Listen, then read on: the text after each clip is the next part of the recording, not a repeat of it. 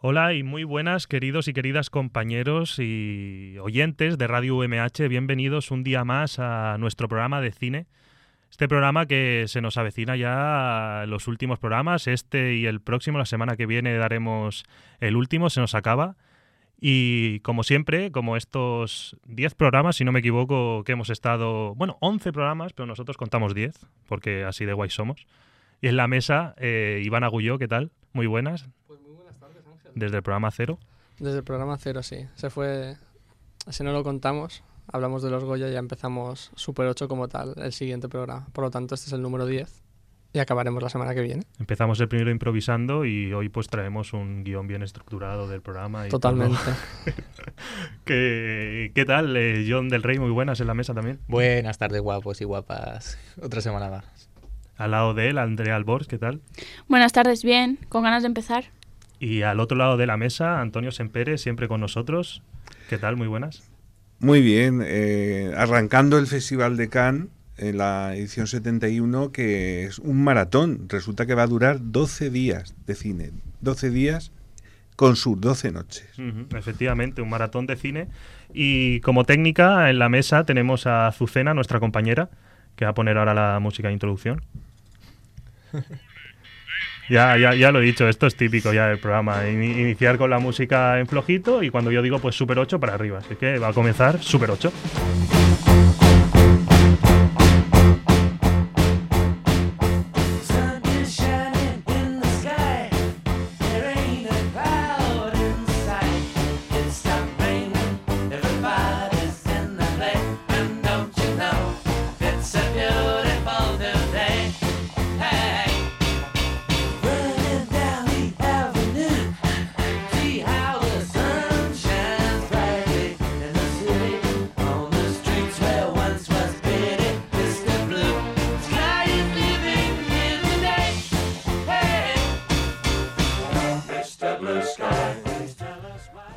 Muy bien, pues como, como siempre, un día más vamos a empezar con los, los las noticias. los Casi, estereos no. casi nos equivocamos otra Sí. semana más, Ángel.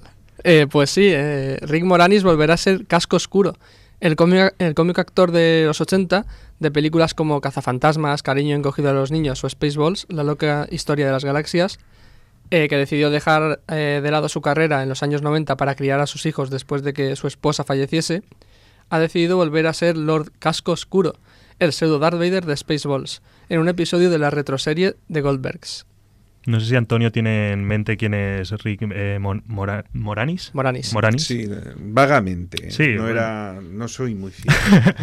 No, no digamos que igual es un actor de, de- de películas de culto, pero sí en la comedia americana pues ha, ha marcado mucho y sobre todo en los años 80 y 90 dejó la magnífica parodia de, de Darth Vader. de Darth Vader. Pero es- Dar, Darth Helmet. sí es curioso porque es un caso de estos que seguro que ahora se viene algún otro a la cabeza de esta gente que decís, ¿dónde se habrán metido? Hace, Sí, claro. hace tiempo que no, no sé nada de ellos. Sí, el actor tenía ya 65 años. 65. Brendan Fraser es otro de estos que la gente dice, ¿de dónde se ha metido este hombre? Y lo típico que se dice de los, los actores famosos que dicen que cuando apareces, o sea, cuando desapareces de la televisión o de la pantalla y pasas al teatro es como si hubieses desaparecido del mundo. Esta, esta persona pues no se dedicó a, pues, a cuidar de su familia, pero, pero va, va- creo que es un cameo, ¿no? En la serie que va Sí. a participar. Sí, es una serie también de comedia, imagino, y, y- y supongo que será un cameo, o no será un rol principal, vaya. Vale, cuéntanos más cosas. Pues se anuncia As, lo, nu- lo nuevo de Jordan Peele. Eh, Universal Pictures producirá As, el nuevo thriller del Oscarizado por Mejor Guión Original eh, por Déjame Salir, Jordan Peele, que tiene como fecha de estreno el 15 de marzo de 2019. Jordan Peele y el título de la película. Eh, As, Ash. Nosotros. nosotros. Ah, no, ah, pensaba que sería de, de ceniza o ah, No, no, de, nosotros. US.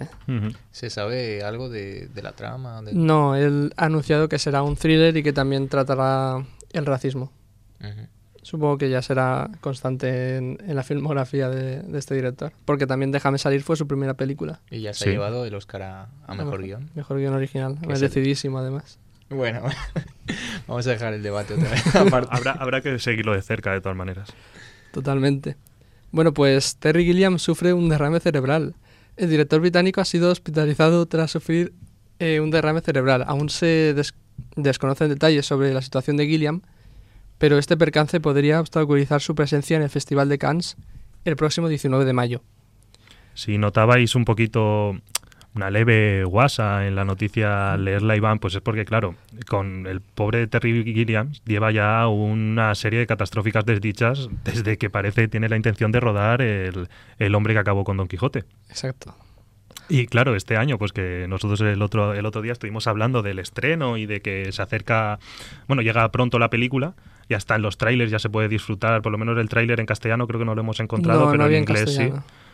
Y, y la verdad, pues que el pobre ahora un, un derrame cerebral. Y tiene buena pinta, ¿eh? Eh, Tiene muy buena pinta la película y además lo comentamos la semana pasada, que lleva más de 20 años de, de, intre- de intento tras intento y, y además a esta desdicha, como tú decías, se le, se le añade que hace unas semanas Terry Gilliam fue a juicio por también esta película por, con el productor eh, Paulo Branco, del productor portugués, ya que la película eh, en un principio iba a ser, bueno, en un principio, en 2016 iba a ser una producción francesa, tuvieron desencuentros, discrepancias. discrepancias, y al final Gilliam, aun, la aun parece ser la productora francesa, se- seguía teniendo los derechos, eh, acabó contactando con eh, una productora de aquí de España.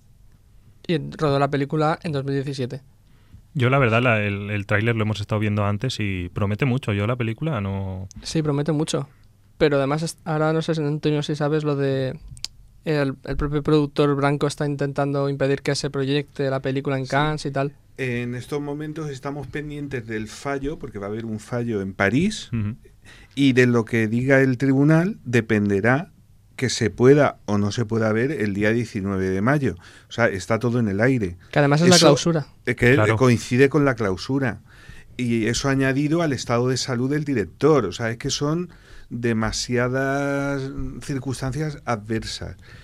Yo quisiera pensar mm, que todo esto eh, se fomenta para darle publicidad a la película, o sea, para jugar a favor de obra, quiero pensar, porque si lo del juicio va en serio y lo del ictus, el derrame va en serio, vamos, a mí me parece un caso ya que va a pasar a la historia del cine. Hombre, lo del Iptus sería publicidad ya excesiva, ¿no? Sería un poco Sí, morboso. un poco morboso, sí. Un poco morboso. Pero sí.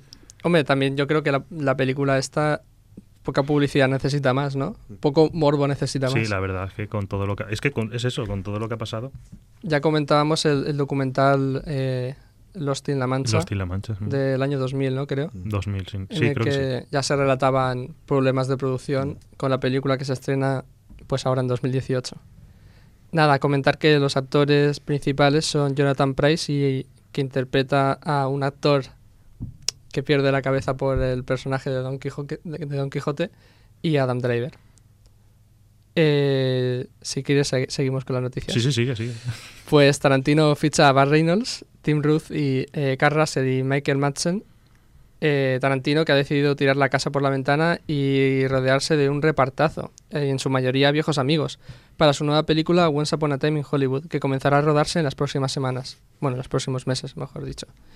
Eh, tan tras confirmarse que Brad Pitt, Leonardo DiCaprio y posiblemente Margot Robbie sería el trío protagonistas de la película, hoy hemos conocido pues que los actores eh, Reynolds, Roth y Russell, además de Michael Madsen, les acompañarán.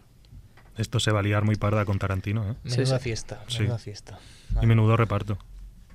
Hemos, ¿para cuándo? ¿Para cuándo? ¿Qué la tiene? Para el año que viene, imagino. Sí, 2010 Pues, verano de 2019. Verano de 2019. Creo un añito nos que queda sí. todavía. Nada que envidiar al de los Vengadores, ¿eh? Mm, No, la verdad es que Son no. los Vengadores de Quentin Tarantino. Los Vengadores del que cine bueno, indie. eh, son viejos amigos suyos que son actorazos, Sí, sí. Sí. pero vamos, actorazos en parte porque él los ha convertido en un poco en, ¿no? Les ha dado esos O que ha rescatado. Carl Russell, Sí, por claro. Es un actor muy Pero, de los años ejemplo, 90 y tal. Y... Tim Roth, Sí, Tim que Roth, hubiese sí. sido de Tim Roth a lo mejor sin Sin que Reservoir no, Dogs. no me o- sé yo la, la- la filmografía completa de, de Tim Roth, pero que hubiese sido de Tim Roth sin Quentin Tarantino. ¿Bar Reynolds ha colaborado con Tarantino en alguna película ya? Mm, No. Para Reynolds no. Estaba, estaba yo pensando en él digo... Pero vaya, yo supongo que Tarantino, siendo eh, pues el apasionado del cine que es y de encima Claro. de- del cine en, el que- que, en el que además aparece aparecía Bart Reynolds, Sí, sí. pues supongo que también será será un sueño para él. Entonces ya simplemente se añade a, a las ganas que tenemos todos de ver la película Ahí se lo saca con, es- con botas y espuelas y todo eso. con bigote. También. Sigue. Eh, pues nada, ahora empezamos con Ah, una sección vamos a. Dentro de las noticias. Vamos a. sí, vamos a hacer un, un in memoriam de dos personajes que para nosotros, pues. Eh, nos llaman la atención, nos parecen grandes actores, porque son los dos actores, uno de doblaje y otro un actor, propiamente dicho. Y vamos a ver si, si adivináis de, de quién se trata. Como para volver a casa. ¿Qué? ¿Hemos ligado jugadita? Bueno, Pues nada. Abuelo, abuela, padre, madre y niñita. Familia de esquimales. no te emociones. Chino, china, chinito, negro, negrito. Full de negros chinos. Venga, levantando el campamento. Que la momia ya debe tener lista la paella. Parece que fue ayer cuando les encontraste en las cunitas. Y ya llevan con nosotros eh, 25 años. ¿25 años? ¡Niños, quitad de ahí!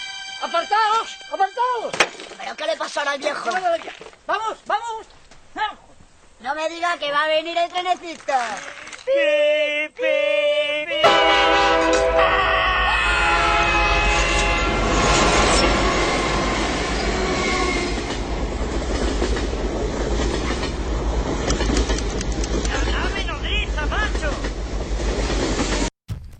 Bien, pues estábamos escuchando un fragmento de la película El milagro de Petinto de Javier Fesser, en el cual escuchamos el diálogo entre dos hermanos, los cuales interpreta Javier Aler, en esa voz un tanto eh, de que parece que se esté quejando todo el rato, que parece Chillona. que sea chillón, bueno, chillona, porque va, va con el personaje, mucho, mucha energía eh, enfrascada en un tarro pequeñito. Sí, pero que luego tiene como una mala leche y tal. Sí, destacada.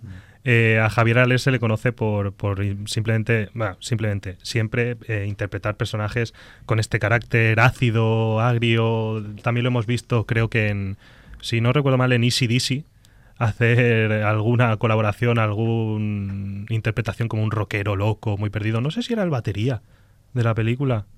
Ya no, ya no, ya no estoy seguro. Pero vamos, es una, una persona, un actor que ha fallecido a los 34 años. No, 40 y... Cuare- Ay, perdón, 40 y 46, 46, 46, 46 46 años.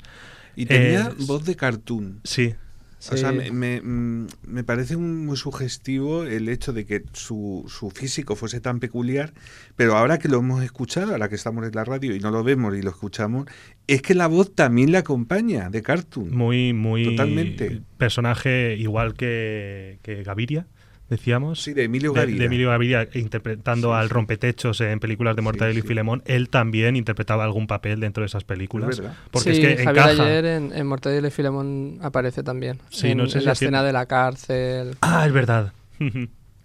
Muy bueno, es muy buena esa Sí, escena, sí, sí, sí. sí, de cómo consiguen escaparse. Ostras, ya no me acordaba.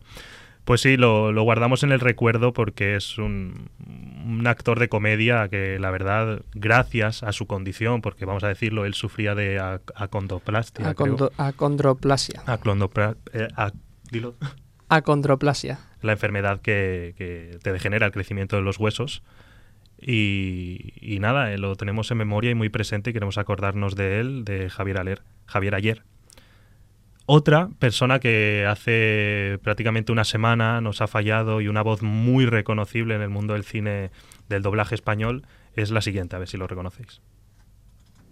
Yo he doblado sobre las 2.500, entre 2.500 y 3.000 películas. No, no soy una estrella. Yo, evidentemente, cariño le tengo a, Morgan Freeman. No sé por qué, pero hay una... Yo no le conozco personalmente y me encantaría conocerle, pero hay una especie de simbiosis entre él y yo. No sé, no, vamos, no le he visto, no, no le he saludado, no le he dado la mano nunca. Él es la estrella, yo soy la voz. Pero a Morgan Freeman le tengo un cariño especial. Yo recuerdo Cadena Perpetua como una de las, de las grandes películas. Y después de él, a Liam McKellen, o sea, al Señor de los Anillos. Vale, pues estábamos escuchando la voz de Pepe de Mediavilla, actor de doblaje español, que nos dejaba hace una semana y nos dejaba en el recuerdo voces como la de, decía en este, en este clip, Morgan Freeman, pero también personajes como Gandalf. Y bueno, más relevantes yo sinceramente no, no, no tengo ahora en mente con esa voz, pero vamos, los más conocidos son Media, eh, eh, Morgan Freeman y, y el personaje de, de Gandalf. No sé si Antonio el Doctor tiene... Spock. Sí. Spock. Ah, el Doctor Star Trek, Spock, cierto. sí. Eso nos pillaba a nosotros un poco más. Y yo quería, quería citar que como en el, en el mundo del doblaje mm, se llevan en las sagas, las sagas familiares, o sea, el, el- el marido, el- la mujer y luego los hijos heredan esa tradición. Eh, la mayoría, por cierto, en Cataluña, en Barcelona. Bueno, pues resulta que Nuria, la hija de Pepe, es la, la que dobla a grandísimas actrices, pero yo quiero mencionar hoy Kate Winslet, desde el principio hasta la actualidad. La última película de Woody Allen, tan criticada, bueno, que se En esta presentó en mesa. Navidad, en Navidad, a lo largo de, la Navidad. Bueno, pues eh, eh, eh, ahí estaba Nuria. Lo, subrayo porque yo defiendo mucho esta, a estos actores y a estas actrices de doblaje, que son magníficos, son maravillosos, y que eso no tiene que ver con el debate sobre estar a favor de la versión original. Creo que son cuestiones distintas. Es decir, se pueden defender ambas modalidades y no estar loco, como dice la canción. Eh, yo valoro un montón eh, la, la versión original, claro que sí, pero es que ante estos profesionales me descubro. Sí. O sea, ¿qué sagas familiares a cuál mejor? ¿no? Y que, y, y el, y que el trabajo de- del doblador, el, el actor de doblaje aquí en España, por lo menos, yo lo veo que está muy. Igual no muy bien valorado por lo que tú dices, de que cada vez conforme el tiempo y que nos vamos enterando todos más de lo que significan las palabras en inglés, somos más, es más fácil de entenderlo poco a poco, pierde a lo mejor fuerza o pierde público. Pero vamos, es es eh, es súper fácil encender la tele, cerrar los ojos, ponerte a escuchar y empezar a decir, ostras, esta es la voz de tal, esta es la voz de tal, esta es la voz de tal, porque es que en todos los anuncios vemos a esos actores de doblaje que lo hacen tan maravillosamente y tan fantásticamente como Pepe Mediavilla. Y nada, vamos a continuar con el programa y vamos a entrar en la sección principal.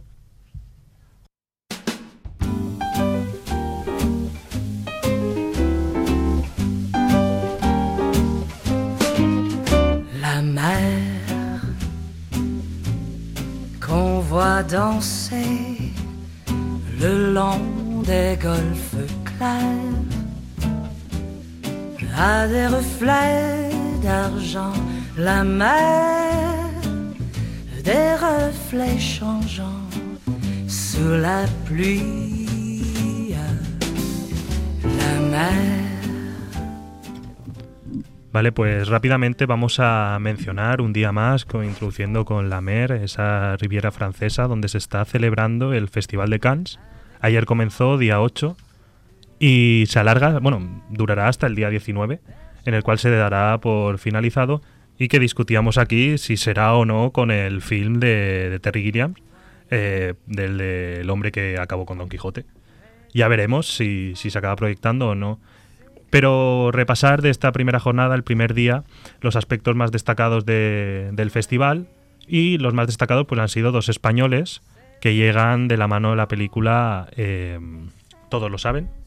Javier Bardem y Penélope Cruz, que protagonizan la película dirigida por Fa- Farhadi. Farhadi. Eh, Antonio, ¿has podido seguir la, Bueno, la jornada la pasada? reacción de Carlos Bollero ha sido muy entusiasta. Parece que es un poco la avanzadilla de la crítica. Cuando, cuando a Carlos Bollero le ha convencido mucho un- una cosa, ya llevarle la contraria es complicado. Y yo me alegro porque la verdad que esperábamos que esta película estuviera muy bien. De hecho, ya empezamos a tener ganas de verla, ¿verdad? Sí. Tenemos ganas de que llegue. Y eh, yo que os quería plantear la, la gran polémica de este festival, que marca un punto de inflexión, es que por primera vez no va a haber pases de prensa como tales. eso quería preguntarte si en la, en la crítica o crónica que ha hecho Carlos Bollero de, de este primer día del Festival de Cannes hace referencia a esta polémica, a este hecho. o- No, l- lo ha soslayado porque me imagino que hablará de ello en Más, lo sucesivo. Como, como luego llegan las horas bajas para Claro. él, porque él, eh, en fin, es muy quisquilloso, eh, imagino que habrá, habrá momento para, para hablar de ello. La cuestión que las denominadas premier van a ser premier de verdad. O sea, nada de ver por la mañana eh, lo que el público en general va a ver por la noche. No sé mm, esta medida si os parece excesiva. Todo ello es para evitar, para evitar que se filtren críticas negativas de las películas por la mañana a lo largo de la jornada y que cuando llega el momento de la alfombra roja, de- cuando llega el momento que todo el equipo acude eh, a, a su noche de fiesta, eh, parece ser que en las ediciones pasadas hubo quejas en ese sentido. Nos están aguando la fiesta.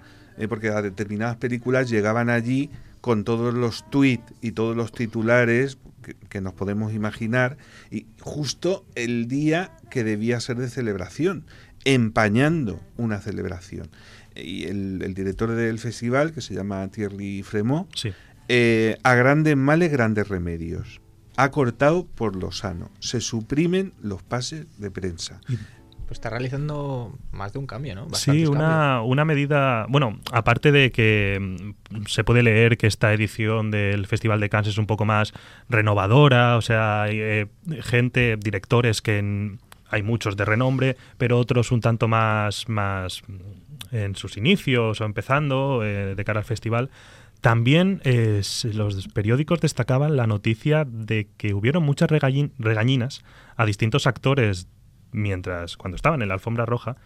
Por lo visto, hubo una una, doctrina, algo, alguien señaló que estaban prohibidos los selfies por parte de los actores o la gente que fuera a pisar la alfombra roja, que no estuviese trabajando, por ejemplo, fotógrafos, periodistas, etcétera.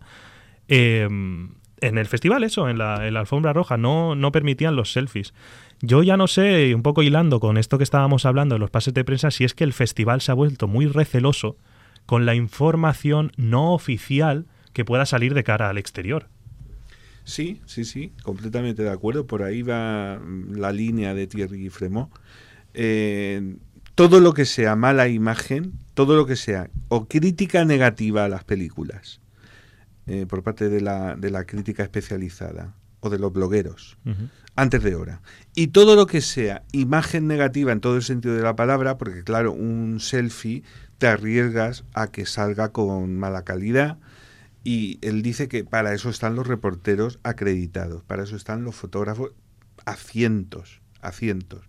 Eh, que la imagen que, que se proyecte de las jornadas del fotocol de Cannes, habiendo tanto profesional allí, porque sean las mejores y no esos selfies que pueden incurrir en lo grotesco, en lo ridículo. Yo se lo, se lo comentaba a ellos, de que incluso, imagínate que el, festival en, en ese, mm, con ese espíritu, digamos, eh, dice lo que, te, lo que yo decía, hay gente aquí profesionales trabajando que están dedicándose a esperarse a que pases tú por delante para hacerte las fotos, pues igual el actor que es más listo de lo que los demás, una marca le dice, hazte una foto que salga esto dentro del Festival de en la alfombra, y es una manera de, de, de sacarse un beneficio, de ganar dinero. Igual eso es lo que el festival ha querido cortar de tajo y, y la básicamente eso.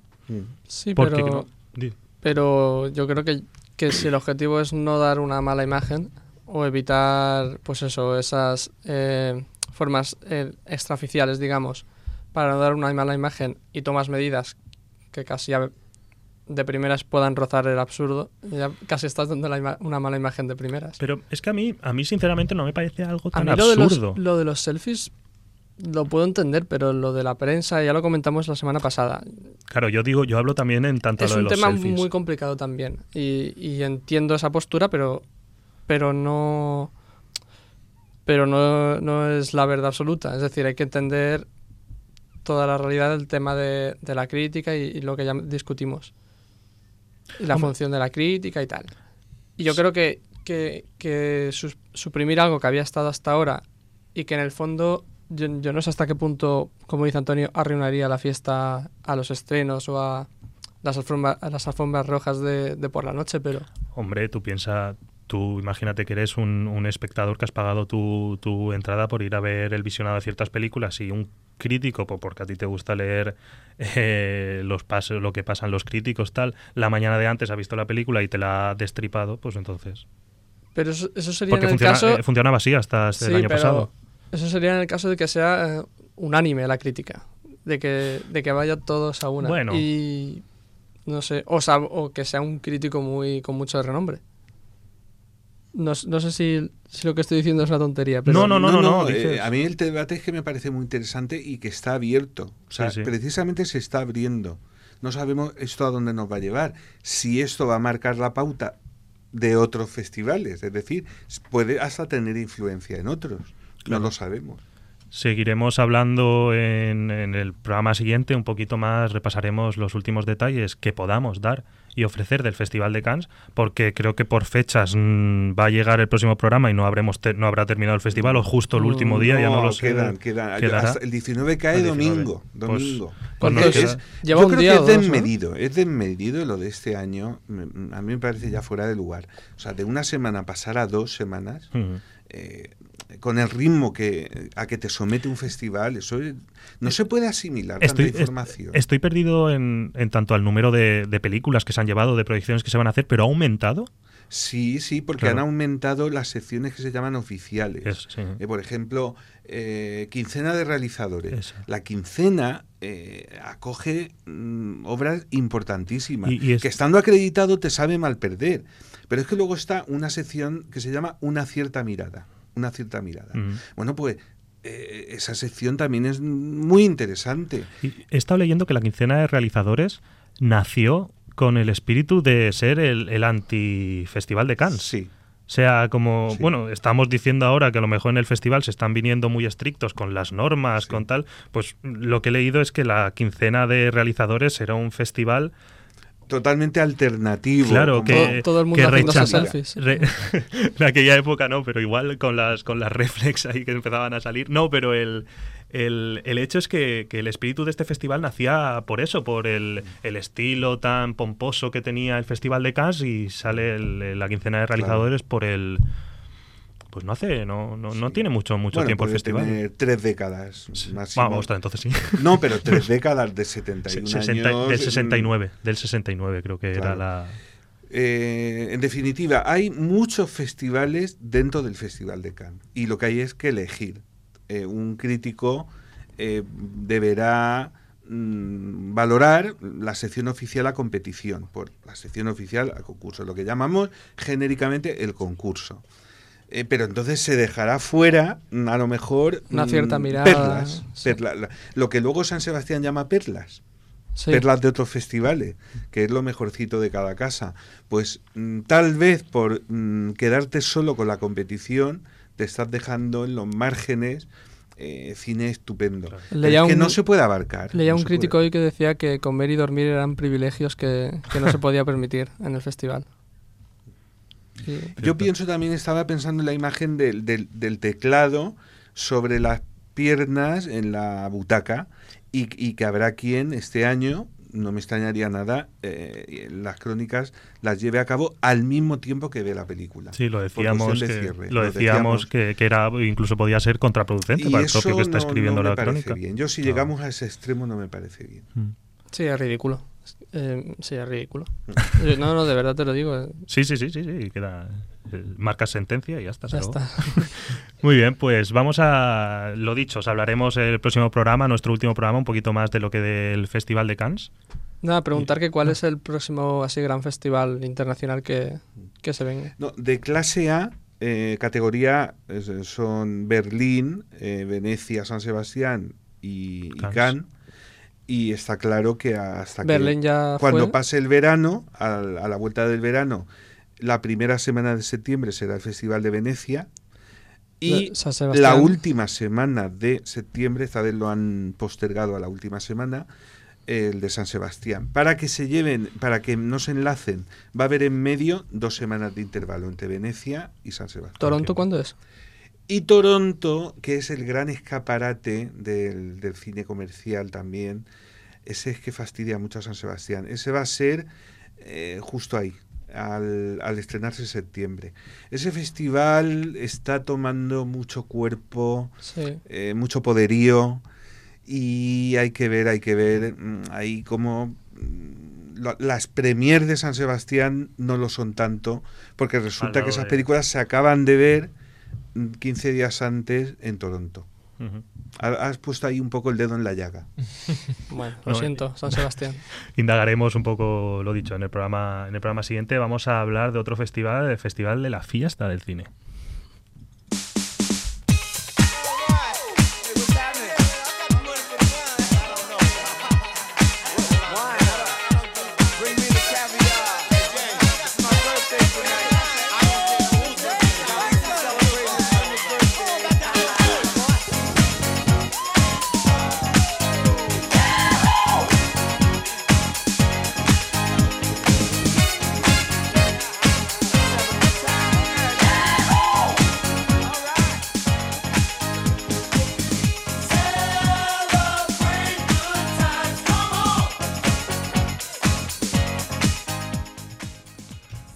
Pues estamos de celebración porque nos están saliendo más baratas las entradas de- del cine por 2,90 gracias a la fiesta del cine impulsada por, pues creo que es el Ministerio de Cultura. Sí, hay equivoco, que- y la Federación de, de Exhibidores. Federación de Exhibidores de Cine que, que se llama FEDE. Bueno, y gente, aquí en la mesa, ¿qué, qué hemos aprovechado? ¿Qué hemos ido a ver durante estos días de la fiesta del cine? Bueno, pues yo de momento solo he podido ver la de la de Isla de Perros, pero se me han quedado en el tintero porque quería ir a ver, que bueno, hoy a lo mejor aún me da tiempo, la de mi querida cofradía y tarde, pero la de Ready Player One de Spielberg que la tengo ahí para ver y, y al final la estoy largando y no. ¿Y qué, qué pensamos de, de Isla de Perros? Algo tan que teníamos tantas ganas en este programa de verlo, de Wes Anderson, que le dedicamos un programa al este, por el estreno de esta película, su última película de animación. ¿Qué nos cuentas, John? Ya he podido ir a ver Isla de Perros. Como vaticinamos. Bueno, pr- primero cuéntanos dónde has conseguido ir a verla, porque eso era un periplo también. Como vaticinamos, el Cine Roma de Alfaz del Pi me ha traído a casa Isla de Perros y no puedo estar más, más agradecido.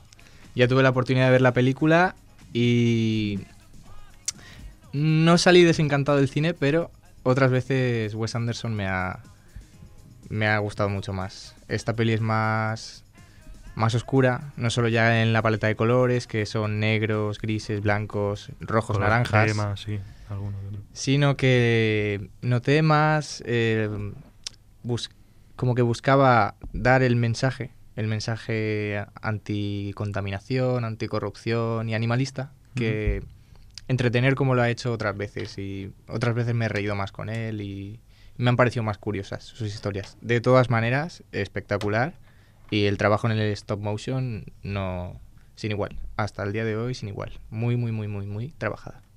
Así que muy bien Isla de Perros y si podéis ir a verla, eh, no os va a fallar. Sí, que igual no es una película tan de te cuenta una historia que se ha inventado él, muy estrambótica, como las que como las que él tiene. Sigue siendo- Tiene un mensaje muy muy, Sí, muy claro. Yo muy esta vez he notado más como que buscaba ese, dar ese, un poco ese mensaje que entretener como lo ha hecho otras veces. Sí, yo creo que falla mm, en los personajes. Más que, por ejemplo... ¿La has visto Hotel- tú también, Iván? Sí, sí, fui a verla.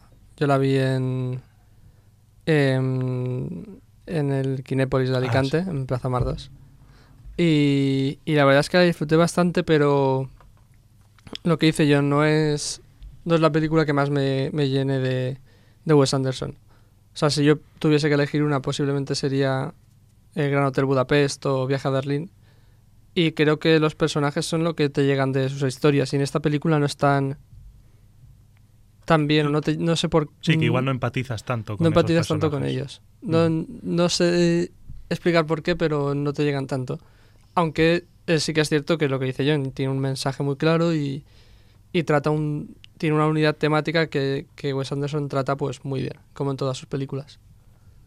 Vale, decidme, decidme más películas.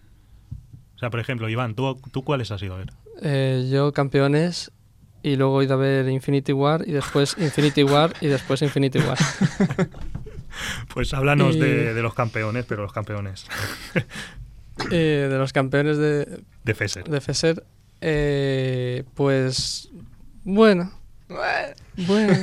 No, la película está bien, pero pero ah, la verdad es que me, me habían vendido algo antes de ir a verla o ya la opinión general de la gente que, que iba a verla la ponía muy alta y y yo creo yo lo que sentí cuando la vi es que cuando la película trata con humor ciertos temas o sobre todo cuando están lo- las personas pues con discapacidad gana mucho la película y, no gana en humor, sino que gana en profundidad y es muy, muy emotiva. Y además, algo muy positivo es que no cae en ser muy extremadamente emotiva ni, ni con muchas flores, digamos. Pero luego lo- los personajes... Aquí creo que Lali, que ha estado con nosotros una vez en la mesa técnica, me ha dicho que, que ya se emocionó, vamos, que ya lloró con, con la película de campeones. Es que es, es emotiva, pero, pero de una forma muy sutil, no, no pretende ser grandilocuente. Ujú. Eh, yo creo que las personas que no tienen discapacidad, los personajes que no. que al final el, el personaje principal, la, la historia o el desarrollo es el de. Sobre todo el de, De Javier de Gutiérrez. Javier Gutiérrez. eh, no está tan bien llevado. Bueno, él está muy bien porque, porque él eh, actúa muy bien y en esta película lo demuestra, pero por ejemplo el personaje de su mujer está fatal llevado, no me gustó nada, ella no me llegó nada. Eh, tenía momentos en el guion en los que no entendía qué ocurría o se pasaba de tono. o- John coincide No un poco con el análisis de campeones. Sí, tiene un par de momentos. O sea, no me ha gustado tanto como, como me la estaban vendiendo, igual que dice Iván. Y tiene un, también un par de momentos que me recordaron así un poco sacados de Disney Channel. eh, y buscando quizá un poco tocarte el corazón en sobremanera. Sí, sí, creo que lo, lo habéis resumido bastante bien. Pero a mí me merece mucho respeto el- los millones de espectadores que está teniendo Sí, el sí, efecto llamada. Y ante eso, mm, yo aludo al refrán, algo tiene el agua cuando la bendice. Entonces, mm, en casos como este, que suceden tan pocas veces, creo que tampoco procede que la crítica se ponga muy puntillosa. Mm, En fin, eh, Fesser ha hecho algo muy complicado, le ha salido bien, oye, pues adelante. Mm. Totalmente de acuerdo. Felicitamos a, a campeones. Hemos aprovechado también para ver un par de cositas más que estaban en cartelera. Un lugar tranquilo, lo hemos podido ver ya. Antonio, ¿has visto un lugar tranquilo? Sí, sí, sí. Problema, problema de películas sobrevaloradas, que cuando vimos un lugar tranquilo nos la habían puesto allá arriba. Cierto. ¿eh? Ese es mi único problema. Me hubiera gustado verla sin, sin haber leído ni una línea. Sin es decir, sin saber ni qué iba a ver. Un lugar tranquilo es la, la película de terror. La del silencio, la La, película de, del la, que, la que aquí mismo A comentamos. Voice, creo que- Sí, la que aquí mismo Quiet Place. comentamos. Quiet y- Place, perdón. Aquí mismo comentamos y de hecho la sinopsis leímos que nos llamó la atención.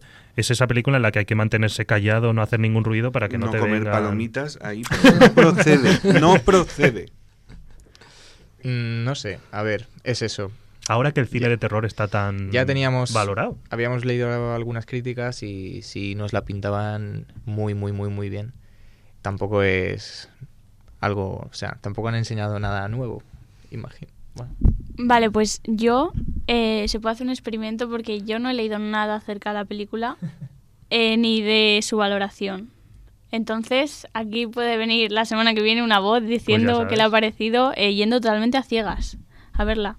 Yo siempre lo he dicho, he defendido eso, de que yo ni- ni- prefiero no leer ni las sinopsis de, de las carteleras, porque es que muchas veces te estripan cosas interesantes de las películas que cuando lo ves dices otras. mira, en esta película en concreto, eh, yo pienso que, a ver, te arriesgas ir una semana tarde al cine con que te la quiten, pero si no estás acompañado en la sala, vas a disfrutar de un mejor sonido y esta película hay que disfrutarla con un muy buen sonido, porque es- el sonido es lo importante de la película. Eh, yo imagino que hay, hay salas que no están bien preparadas. Imagino que viéndola en algún momento en casa con, con unos buenos cascos, con un buen sonido, pues ayudará muchísimo más. Ganaría.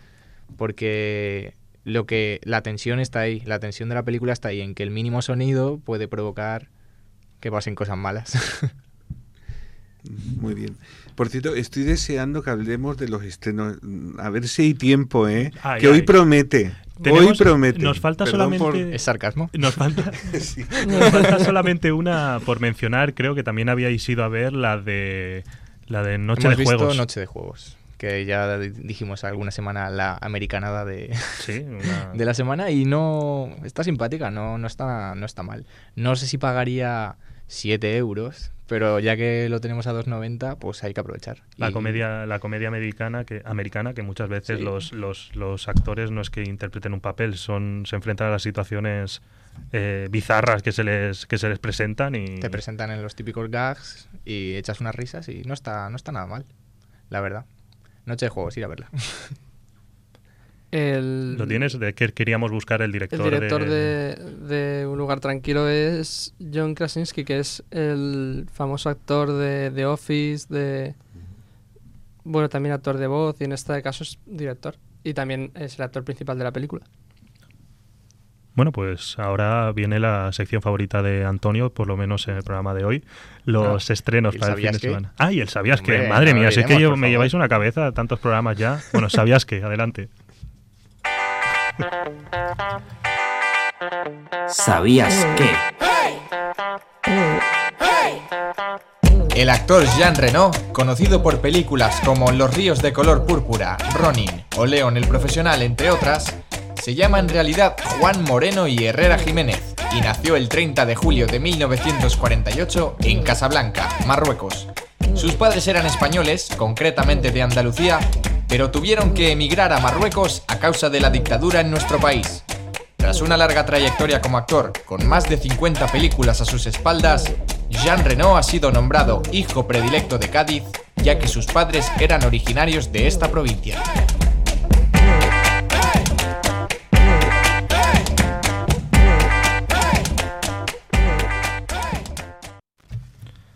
Vale, pues un día más teníamos en nuestra sección del ¿Sabías qué? La curiosidad de la semana, voces de Franco González y Guión del Rey, en la que hoy nos contaban pues la múltiple nacionalidad que tiene o parece tener eh, Jean Reno, francés, de Casablanca, marroquí, y Español. español, Espa- gaditano, malagueño. Juan Moreno. Juan Moreno, Juan Moreno se llama. Juan Moreno y Hermosilla o, o algo así.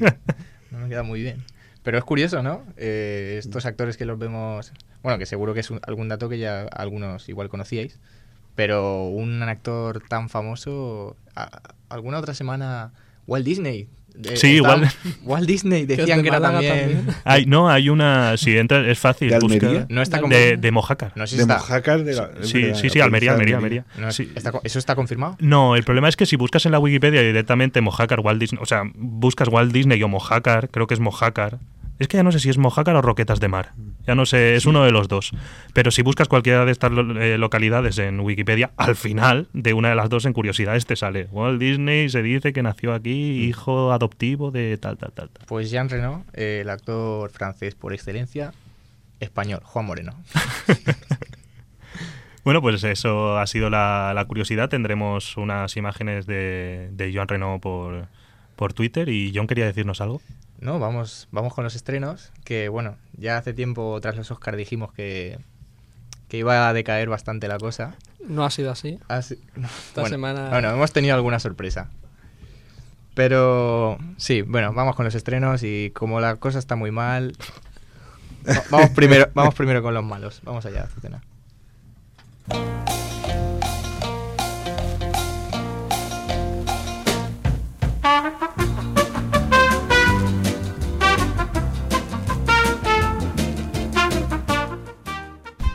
Venga, pues vamos a empezar. Operación Huracán. Americanada. Bueno, tenemos varias. Americanada de la semana. Una banda de ladrones intenta realizar un ambicioso robo al Tesoro de Estados Unidos para hacerse con un botín de 600 millones de dólares mientras un huracán categoría 5 se acerca al lugar. Madre mía. Es del director de Fast and Furious, creo. Pues con eso Pues, te lo digo pues, todo. El tornado más rápido de, de la historia del cine. ¿Qué opinas, Antonio? Bueno, bueno. Bueno, hay que decir que no, no pinta muy bien, pero se le da el mérito de grabar toda la película con, con esos vientos y esas lluvias horizontales que veremos. De, de un tornado. De un tornado. Propiamente. Que parece que no está mal del todo recreado. Ah, bueno. Bueno, ojo. Mejor que Sarnado. Bueno, La tampoco calidad. nos pasemos. ¿eh? Vamos a, con la siguiente. Verdad o reto de Jeff Wadlow, otra americanada. En la que un grupo de amigos está pasándoselo bien hasta que empiezan a jugar a verdad o reto. Lo que parece un juego de niños se acaba convirtiendo en algo terrorífico. Vaya. Mm. Eh, Qué original. Sí, Sí, eh. sí. ¿De yo, creo que, yo creo que Iván decía que esta podía ser el Esta- taquillazo, el de- taquillazo, de, ¿eh? todo. de todo lo que va a 4,2 salir. en Film Affinity. Pues Claro. el taquillazo. Ahí Muy lo bien, llevas. ¿no? Sí. Bueno. Pero, pero escucha, cine de terror así. tonto. Bueno, mira un lugar tranquilo. Un Los lugar que se han aburrido de ver Los Vengadores. Un, lu- Un eh, lugar tranquilo tenía buenas críticas. ¿Verdad o reto? Ninguna. bueno. Vamos a seguir con Sherlock Gnomes. Que esta le, le ha gustado mucho a, a Ángel. Es que yo no lo pronuncia bien, tío. Es Sherlock Gnome. Con- con- Antonio se parte. Bueno, la única, la única película de animación que trae la cartelera esta semana, en la que los famosos gnomos de jardín Nomeo, Gnomeo Y la otra es. y Julieta. No me jo- Ostras, eso no lo sabía yo. Pero es. Julieta, es Julieta con G. Es que ya hay una, ya hay una película que es. Nomeo y Julieta. Sí, sí, sí. Ah, pero esto será, ¿qué será? ¿La continuación de esto? Debe ser, debe ser. el spin-off. Los famosos gnomos de jardín Nomeo y Julieta Sí, pues contratan a un mundialmente conocido detective Sherlock Gnomes para investigar la misteriosa desaparición de algunos ornamentos del jardín. Uf.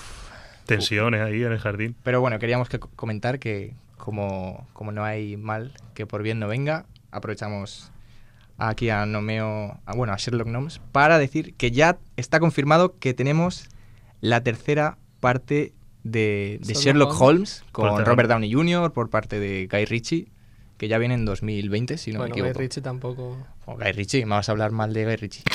Sí. Iván, por favor.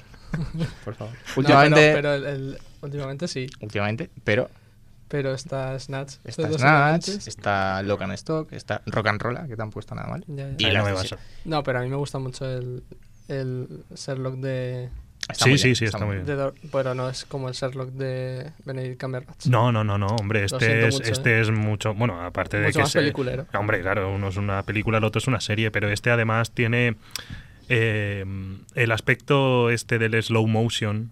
En todas las películas que ganó Sí, al público, se ganó al público. Yo creo que la gente en la segunda pedía más de eso y cuando de repente ves que hay un slow motion analizando todos los puntos donde puede ser el más fuerte y tal, la gente lo flipaba, o sea, a la gente le gustaba eso, esas películas. Vamos a seguir con otra americanada. Van cuatro películas y van cuatro americanadas. The Wall, en la que se narra un duelo en medio de un paraje desértico entre un francotirador estadounidense Y un gnomo. y otro, y otro francotirador iraquí. Bueno, decir que a dirección de Doug Liman y con John Cena como actor. Así que nada, John Cena que ahora mismo está en dos películas en cartelera. Ojo, cuidado. ¿Ah, sí? ¿La siguiente? ¿La otra cuál Sex, es? Sex Pact, que bueno, no ha llegado todavía, pero... Ay, ay, ay. No, bueno, exactamente. Ay, ay, ay, Antonio. ay, ay, Sex ay. Y bueno, a continuación una película francesa de Danny Boone, Mi familia del norte. Bueno. No pinta... Bueno, No, claro, que, que ha sido muy taquillera en su país de origen. Es Lo que, claro. aquí yo creo que es diferente, es un humor muy, muy local. Aquí funciona ocho apellidos. Eso iba, eso allí iba a funciona decirte. porque ya, ya, ya fue en 2006, si no me equivoco, si no me equivoco, o igual me equivoco en el año. Bienvenidos al norte, ¿es posible? Sí, sí, que sí. es así, fue muy, muy, muy taquillera. Bienvenidos al sur en, no en sé Grecia, si, ¿no? no sé si era No, en Italia. o en Italia. En, En Italia. Yo Italia, creo. Es que sacaron Bienvenidos al norte en Francia y luego no sé si es una producción italiana Bienvenidos al sur. Bienvenidos al sur. Es que yo, Yo, lo- tengo dudas si esta está relacionada con la otra o es Sí, que podría ser incluso una secuela, ¿no? Sí, yo lo que yo lo que es que justo me, me has comido, digamos, el, el terreno al decir lo de lo de ocho apellidos vascos. Es que solo con el título ya sabes que si encima, bueno, vale, es una película francesa, pero ya intuye de mis querida familia del norte es que va a ser la típica confrontación norte-sur de cada país, de que igual nosotros llegamos y entendemos pocas cosas, pero sobre todo la entenderá pues el público francés. Claro. Vamos con otra que viene fuerte. Nunca mejor dicho, Sansón. Hola. Ostras, María Magdalena y luego Sansón. Sansón, Venga, de Bruce McDonald. Producción estadounidense también. Claro que sí. Después de perder el amor de su vida, un joven hebreo con una fuerza sobrenatural defiende a su pueblo sacrificando todo para vengar su amor, su pueblo y su Dios. Esta Pero va en serio, va... Va en serio, va en Y encima con John Cena. Bueno, No, pero sería eso buena idea, no ¿eh? está confirmado, pero igual hace un cameo. Que está muy fuerte John Cena. Pero qué, qué cartelera, ¿no? Esto Bueno, es una pesadilla. impresionante. Bueno, a ver, a ver, algo, algo bueno tiene que haber. Yo creo que igual se han, se han querido adelantar, eh, meterlas rápido en la, en la- en la fiesta del cine, intentad meterlas rápido a ver si. Para, A ver si para que no llegase a ver esto. si viene alguien. Bueno, vamos con una que, Y no llegan. que se ha llevado el premio a nuevos realizadores en el Festival de San Sebastián. Vamos ya yendo. Bueno, vamos. Vamos remontando. ¿Quieres, que te, ¿Quieres que te ponga la música otra vez? No, no, ¿De tranquilo. fondo? No, no. Ya no, ya no, ya no hace falta. La mujer que sabía leer, producción francesa en la que Violet está en edad de casarse cuando en 1852 su pueblo es brutalmente privado de todos sus hombres tras la represión ordenada por Napoleón III. Las mujeres pasan meses en aislamiento total y, desesperadas por ver a sus hombres de nuevo, hacen un juramento. Si un hombre viene, será para todas. Ojo, la vida debe continuar en el vientre de todas y cada una de ellas. Ostras, qué rayada, ¿no? Un poco, pero bueno, eh, premio a nuevos realizadores en, en el Festival de San Sebastián de 2017. Bueno, ya sabemos que ver a Antonio de, de esta cartelera. Por descarte, ¿eh? O esta vez por descarte. Eh, una producción española ahora, Niñato, que es un documental a cargo de Adrián Or, que retrata el día a día a lo largo de varios años de un joven desempleado que lucha por sacar adelante a sus tres hijos pequeños y al mismo tiempo intenta mantener viva su ambición como cantante de hip hop. Eh, bueno, y se ha llevado un par de- No, ha sido nominada en los premios Fénix a Mejor Fotografía en Documental, en los premios Feroz a Mejor Documental y en los Bacifi, que ahora nos dirá Antonio, como ha sido premiada con Mejor. Película. Esos son de, de Buenos Aires, de Argentina. Mejor Problema de Niñato, que no, No va a llegar a- ni a Alicante, ni a Murcia, yo pienso que casi ni a Valencia. O sea, es una película, un documental que se va a distribuir mm, raquítico, vamos, Madrid y como mucho Barcelona.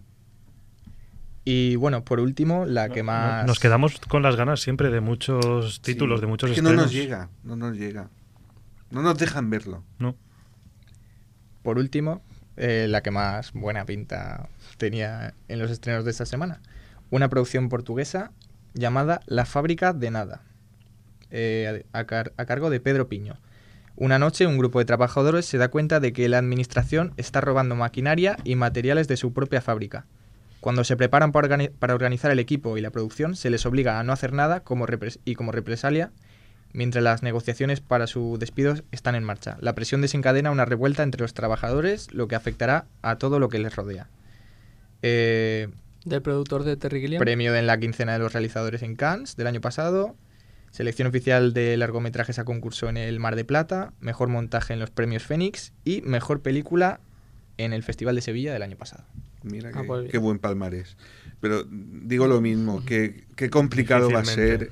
Como el cine Roma no la traiga, fuera del cine Roma os digo que esto no, no se va a poder ver. Vaya. Y bueno, quizá, quizá por el tema que, que trata, ¿no? Que Sí, es un sí, poco no polémico. Es muy atractivo, pero... Sí, las dos, las dos últimas que hemos leído son los, los dos temas, las dos mm, sinopsis, digamos, que más llaman la atención por o controvertido o, o extraño que digas, he paginado estos dos temas. Claro, pero la rabia es que el verdad o reto estará... Eso llega. tope. en- ah, no, que va a ir hasta la última multisala. Claro. Y estas, pues resulta que de Madrid para abajo, ni una copia. Bueno, un país en el que el libro de Belén Esteban fue bestseller, pues, pues país de pandereta un poquito. Con esta crítica social de, del consumo de los españoles en tanto al cine, una reflexión hacemos a ese público. Terminamos el programa de hoy, programa número 10. 10. Y encaramos ya la recta final de esta temporada de Super 8 con el próximo programa, el programa número 11. E intentaremos, bueno, pensaremos en algo especial que hacer, a ver cómo, cómo nos divertimos un- una horita más aquí hablando de cine. Y nada, hasta la semana que viene.